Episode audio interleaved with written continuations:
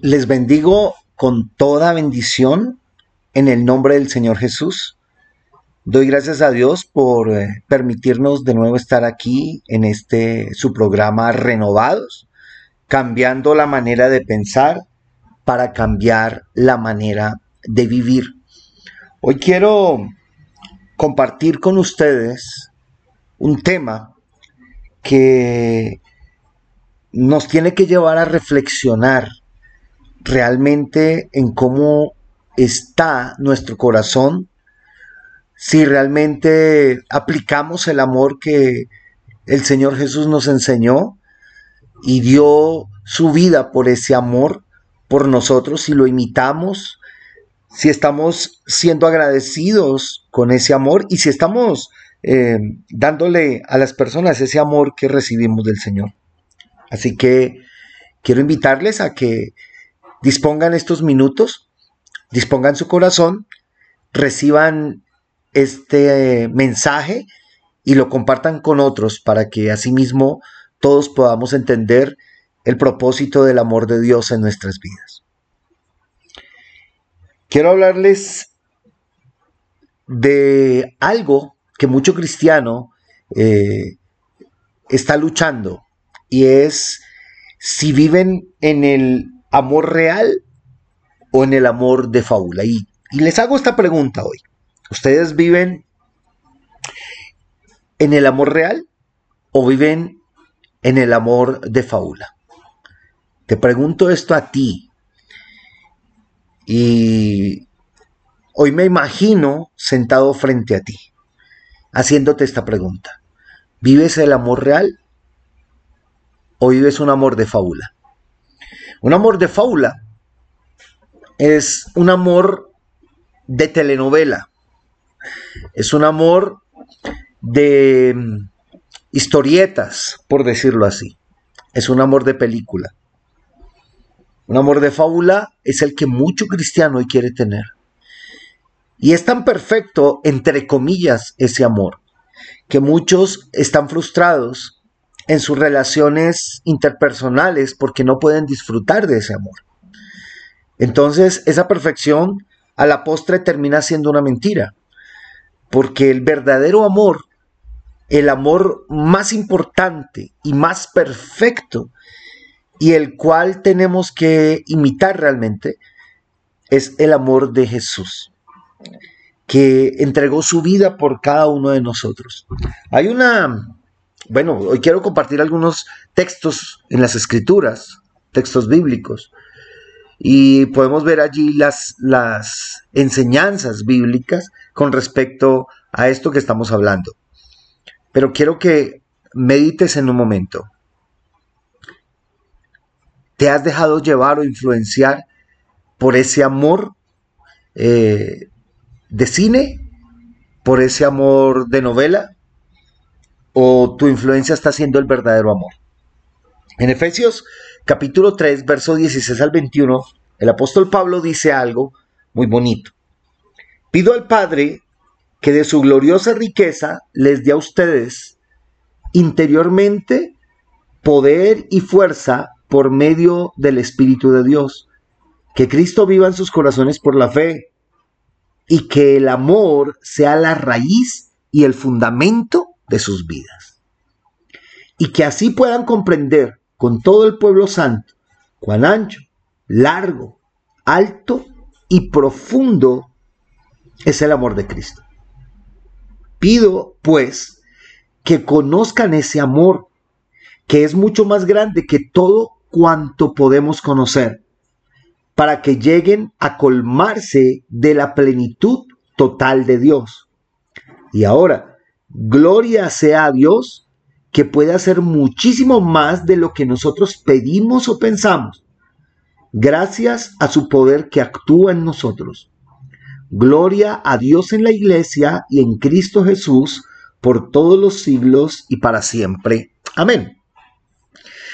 Pablo les explica a los de Éfeso cómo él le pide a Dios que les dé a ellos de su, de su gloriosa riqueza, interiormente que les dé poder y fuerza por medio del Espíritu de Dios para que entiendan que Cristo Jesús vive en sus corazones por la fe.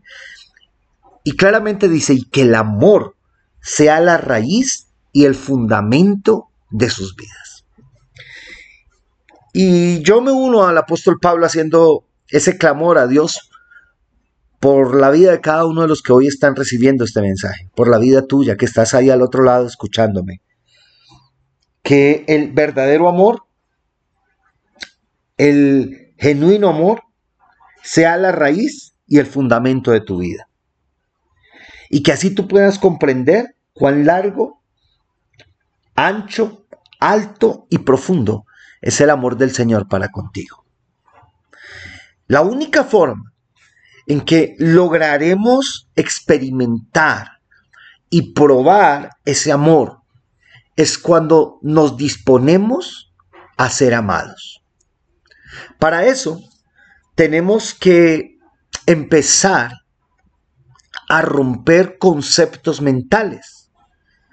Como es nuestro lema en el programa, tenemos que cambiar la manera de pensar con respecto al amor para que así cambiemos la manera de vivir y de, y de disfrutar, perdón, ese amor.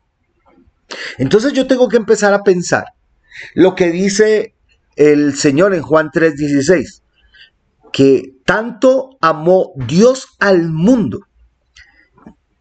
Y en esta parte, cuando habla la escritura de mundo, puedo colocar mi nombre y te invito a que coloques el tuyo.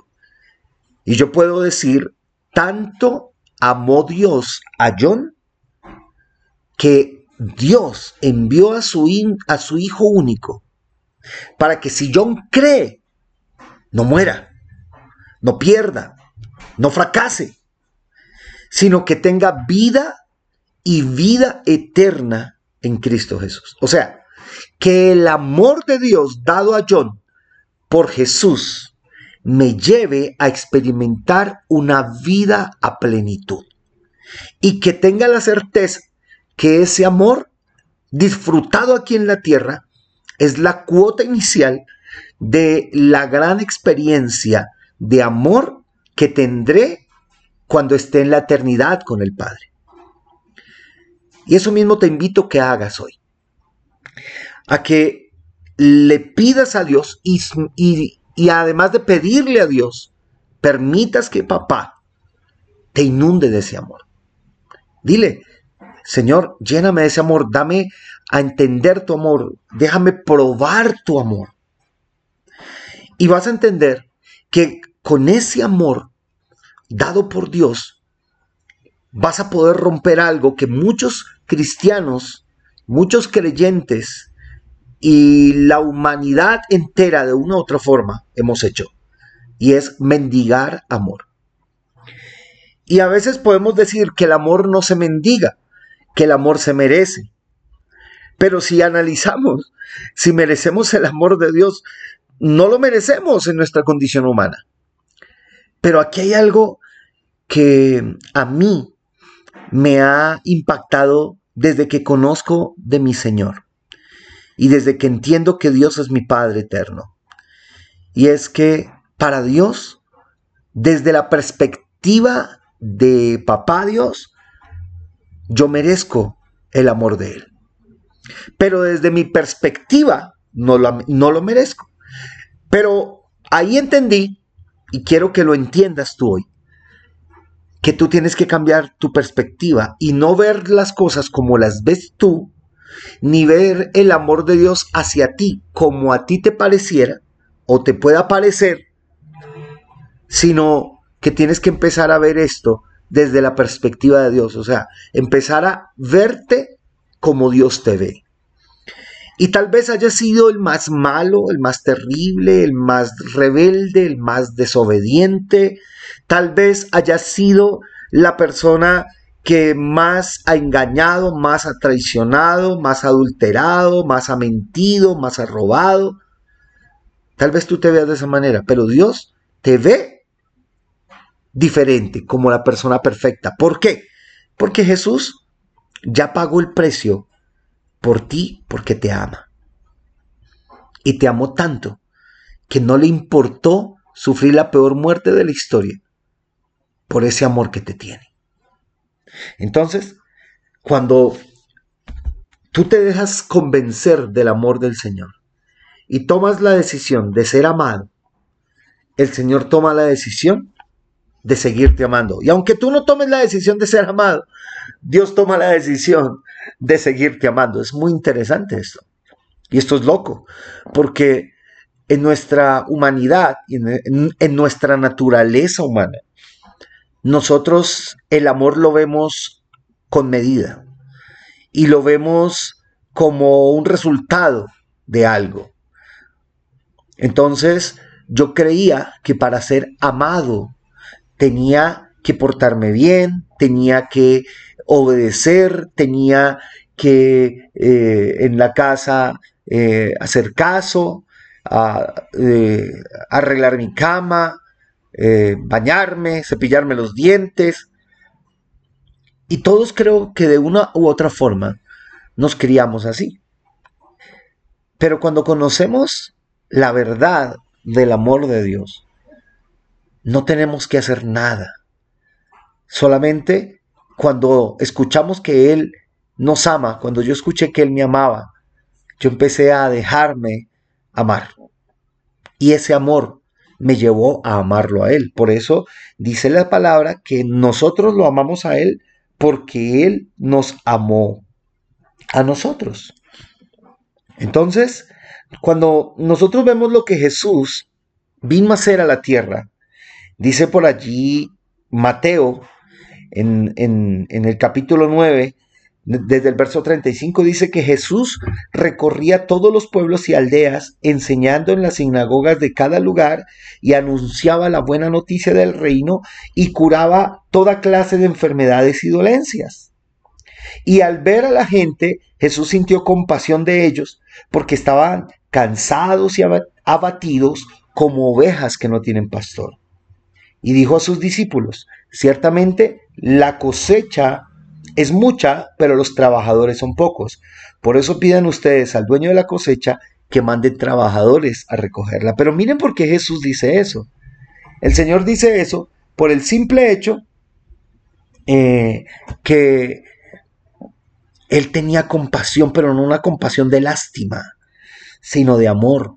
Él no quería que la gente estuviera mal. Y él dice que él sentía esto porque ellos eh, estaban cansados y abatidos. Y como ovejas que no tienen pastor, o sea, como alguien que camina por ahí sin que lo cuide. Y así el Señor nos veía a nosotros. Y tal vez el Señor te vio en su momento así o tal vez ahorita te está viendo así. Porque tal vez tú no has experimentado su amor y tú todavía sigues mendigando amor de, de alguien, de tus papás, de tu esposa, de tu esposo, de tus amigos. Y esos vacíos han llevado a muchas personas a cometer errores hasta pensar en quitarse la vida o hasta quitarse la vida. Y el enemigo ha trabajado esas mentes de esta manera. Pero Aquí me enseña el Señor que Él tiene tanta compasión por nosotros, que Él quiere lo mejor y por eso dice, pidan al Señor, al dueño de la cosecha, que envíe trabajadores, obreros, para que esa cosecha sea restaurada, sea levantada. Ahí está hablando de las personas, pida personas idóneas, en pocas palabras, para que estas personas que que están cansados y abatidos se sientan amados. O sea, el Señor en mi caso quiere que mi trabajo sea con total amor y compasión y misericordia hacia las personas que Él trae para ser restauradas. Tal vez tú seas una persona llamada a hacer eso. Pues estoy seguro que todos somos llamados a hacer eso, pero para poderlo hacer tenemos que ser llenos primero de su amor. Escúchenme bien, escúchame tú muy bien, que crees que la única forma en que vas a ver las bendiciones de Dios es doblándole el brazo a Dios. La única forma en que tú vas a ver las bendiciones de Dios es dejándote bendecir. Y a la medida en que Él empieza a hablar a tu vida, a bendecirte, tú empiezas a buscarlo y empiezas a reconocer que has fallado, que has cometido errores, te arrepientes, pides perdón y decides dejarlo a Él que transforme tu vida con su amor. Y reconoces que Jesús ya pagó el precio por ti y por eso te vuelves al Señor. Eso nos pasa a los que deseamos sentirnos amados realmente cuando el verdadero amor de Él está posado sobre nosotros. Y tal vez ah, me, preguntes y, o te estés preguntando ahí, pero, pero yo cómo hago si siento que mi esposo, mis papás, mi esposa, no me aman, ¿no? siento que yo doy mucho amor, pero no hay respuesta y eso me da tristeza. El consejo simplemente es, da el amor a las personas como Dios te lo da a ti, incondicionalmente. Y pídele al Señor a través del Espíritu Santo que te ayude y el precioso Espíritu Santo te va a envolver de su fruto, porque parte del fruto del Espíritu Santo es amor. Y después de eso viene el gozo. Y después de eso viene la paz. O sea, cuando tú te permites soltarte en manos del Señor, Él te envuelve de ese amor. Y entonces aquella persona que no te corresponde al amor que tú das, no te va a interesar porque ya ese vacío lo está llenando el Señor y tú vas a seguirle dando amor a esa persona. Si esa persona no reconoce el amor que Dios le quiere dar a través de tu vida, ya es problema de esa persona. Ora por ella, bendícele y nunca le recrimines ni, ni, ni quieras eh, recalcarle ese amor, porque Dios nunca hace eso. Dios nos sigue dando amor y el día que fallamos, el Señor dice, te he dado amor y no lo has aceptado, pero te sigo dando amor. Toma una vez más una nueva oportunidad. Entonces, cuando vemos que la escritura enseña que Jesús, el sumo sacerdote, trascendió a los cielos, nos enseña que a través de él podemos retener nuestra fe, porque no tenemos un sumo sacerdote que no pueda compadecerse de nuestras flaquezas, sino que es tanto su amor que Él fue tentado en todo, igual que nosotros, pero no pecó y por eso tiene, tiene la capacidad de entendernos, pero, de pero también de ayudarnos para que ese amor sea totalmente eh, eh, rebosando sobre nosotros. ¿Y qué pasa? Cuando empezamos a experimentar ese lindo y precioso y hermoso amor de Jesús nos convertimos en portadores de su amor. Y entonces, aún a aquellos que nos dañaron, que nos hirieron, que nos fallaron, que nos traicionaron, vamos a empezar a reflejarles ese amor. ¿Por qué? Porque el perfecto amor echa fuera todo lo malo. Como el perfecto amor de Dios echa fuera y ya ha hecho fuera todo lo malo que, que había en nosotros, que había en ti en mí. Ese perfecto amor el Señor hoy lo, coloca en nosotros para que asimismo demos ese amor y nos compadezcamos de otros, ¿sí? Y que demos consuelo, ¿sí? Y en cualquier tribulación que nosotros tengamos, ese amor viene y, nos, nos regocija, nos arropa y nos levanta. Pero también esto sirve para que nosotros podamos consolar a los que puedan tener cualquier tipo de aflicción con el mismo consuelo que hemos sido consolados nosotros. Aquí viene una pregunta increíble, que quiero que te la hagas y si tú deseas servir a Dios o estás sirviendo a Dios o de pronto has visto algo contrario de un siervo de Dios o un cristiano al amor, quiero que analicemos esto. Y es que muchos, y me incluyo, hemos fallado porque hemos dicho a, recibir el amor de Dios, pero en ciertas situaciones no lo hemos dado y lo reconozco, porque en cierto tiempo, hace años, eh, experimenté eso. Y el Señor tuvo que enseñarme, aún poner su, su pie sobre mi cuello, espero hacerme entender, para que yo me rindiera a Él y, y entendiera que no tenía que juzgar a otros porque Dios no me juzgó a mí en mis fallas y mis errores. Pero tristemente, muchos que dicen hablar del Señor, amar a Dios, cuando dan un consejo, cuando dan eh, una exhortación, cuando es el momento de, ir y corregir a alguien, no lo hacen con el amor del Señor, sino lo hacen con juicio y condenación. Hoy leía algo que me llamó mucho la atención. La historia eh, de un joven que escribía y decía, cuando pequé, eh, me dieron tantos pasajes bíblicos, tantas, tantos versos bíblicos, que me quedé esperando un abrazo. Cuando caí, cuando fallé, me dijeron tantas cosas. Que pequé, que fallé, que morí en el pecado y faltó el abrazo. No hubo un abrazo.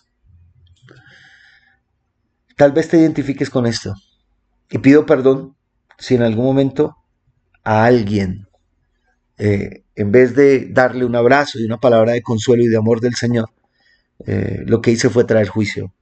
Pero vive el Señor que el anhelo de mi corazón es, es que todos aquellos que el Señor coloque al frente, que estén en tribulación, que se sientan cansados y abatidos, y si Dios quiere usarme a mí como instrumento, poder darles ese abrazo de parte de Dios y amarles en el amor del Señor. La palabra de Dios nos da muchas cosas y nos da muchas referencias en el amor del Señor para poder ayudar a otros. Tú no vas a poder dar de lo que no recibes. Y hay algo que no deja que uno reciba ese amor de Dios.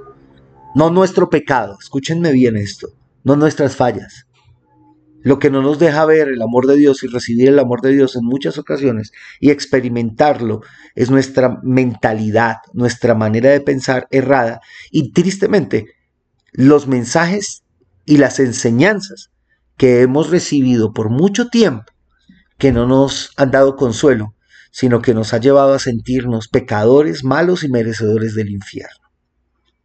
Recuerdo hace muchos años en una eh, población a una hora de, de, Bogotá, que tuve la oportunidad de ir a predicar un fin de semana, un evento, a dar unas conferencias. Estábamos allí en la congregación y el Señor me revela en la parte de atrás a un joven. Y el Señor me da una palabra el primer día.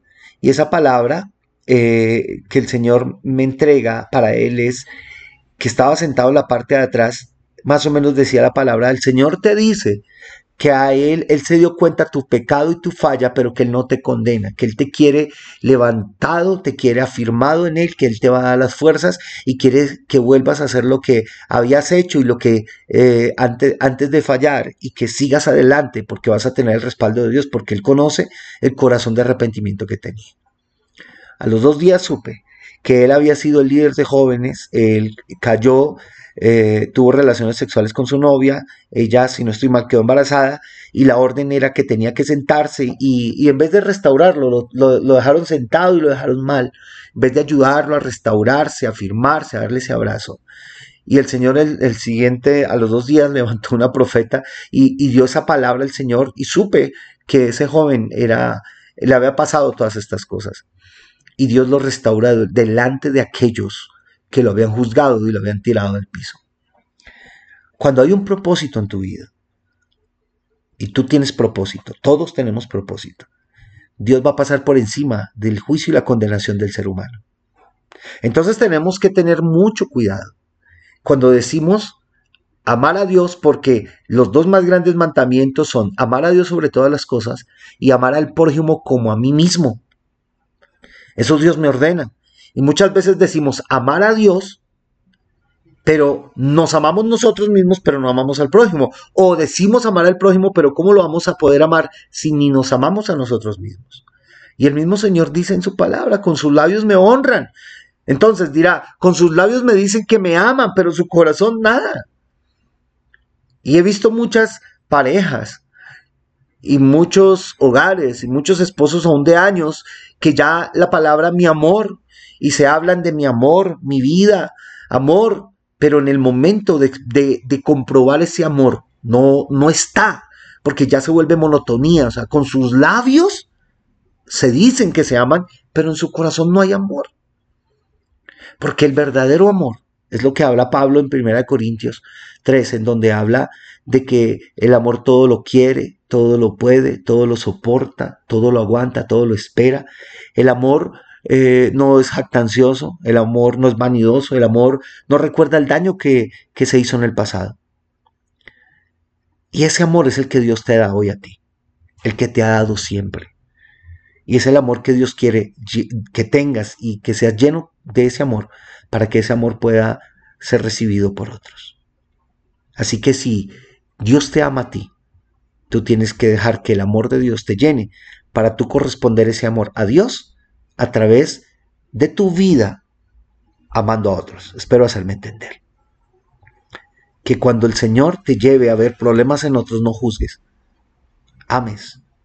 Y cuando tú amas, decides amar el amor de Cristo, el Espíritu Santo te va a revelar cosas de esas, de esas personas para ayudarles a solucionar ese problema y para poder entender por qué esas personas actúan como actúan. Pero tal vez tú necesitas entender por qué actúas negativamente ¿Será que todavía no has permitido que el amor del Señor te llene? Hoy yo los quiero dejar con esta reflexión. Si tu amor es real o amor de fábula. Acuérdate, el amor de fábula no existe. El amor real murió por ti en una cruz y resucitó y pagó todo tu precio y te dio victoria y bendición. Y eso quiere Dios, que disfrutes para que vivas una vida plenitud. Gracias por estar hoy con nosotros, por atender estos minutos y recibir esto de parte del Señor a tu vida. Un fuerte abrazo y recuerda que estamos en renovados, cambiando la manera de pensar para cambiar la manera de vivir. Nos vemos en la próxima. Un abrazo gigante y mil y mil bendiciones en el nombre del Señor Jesús.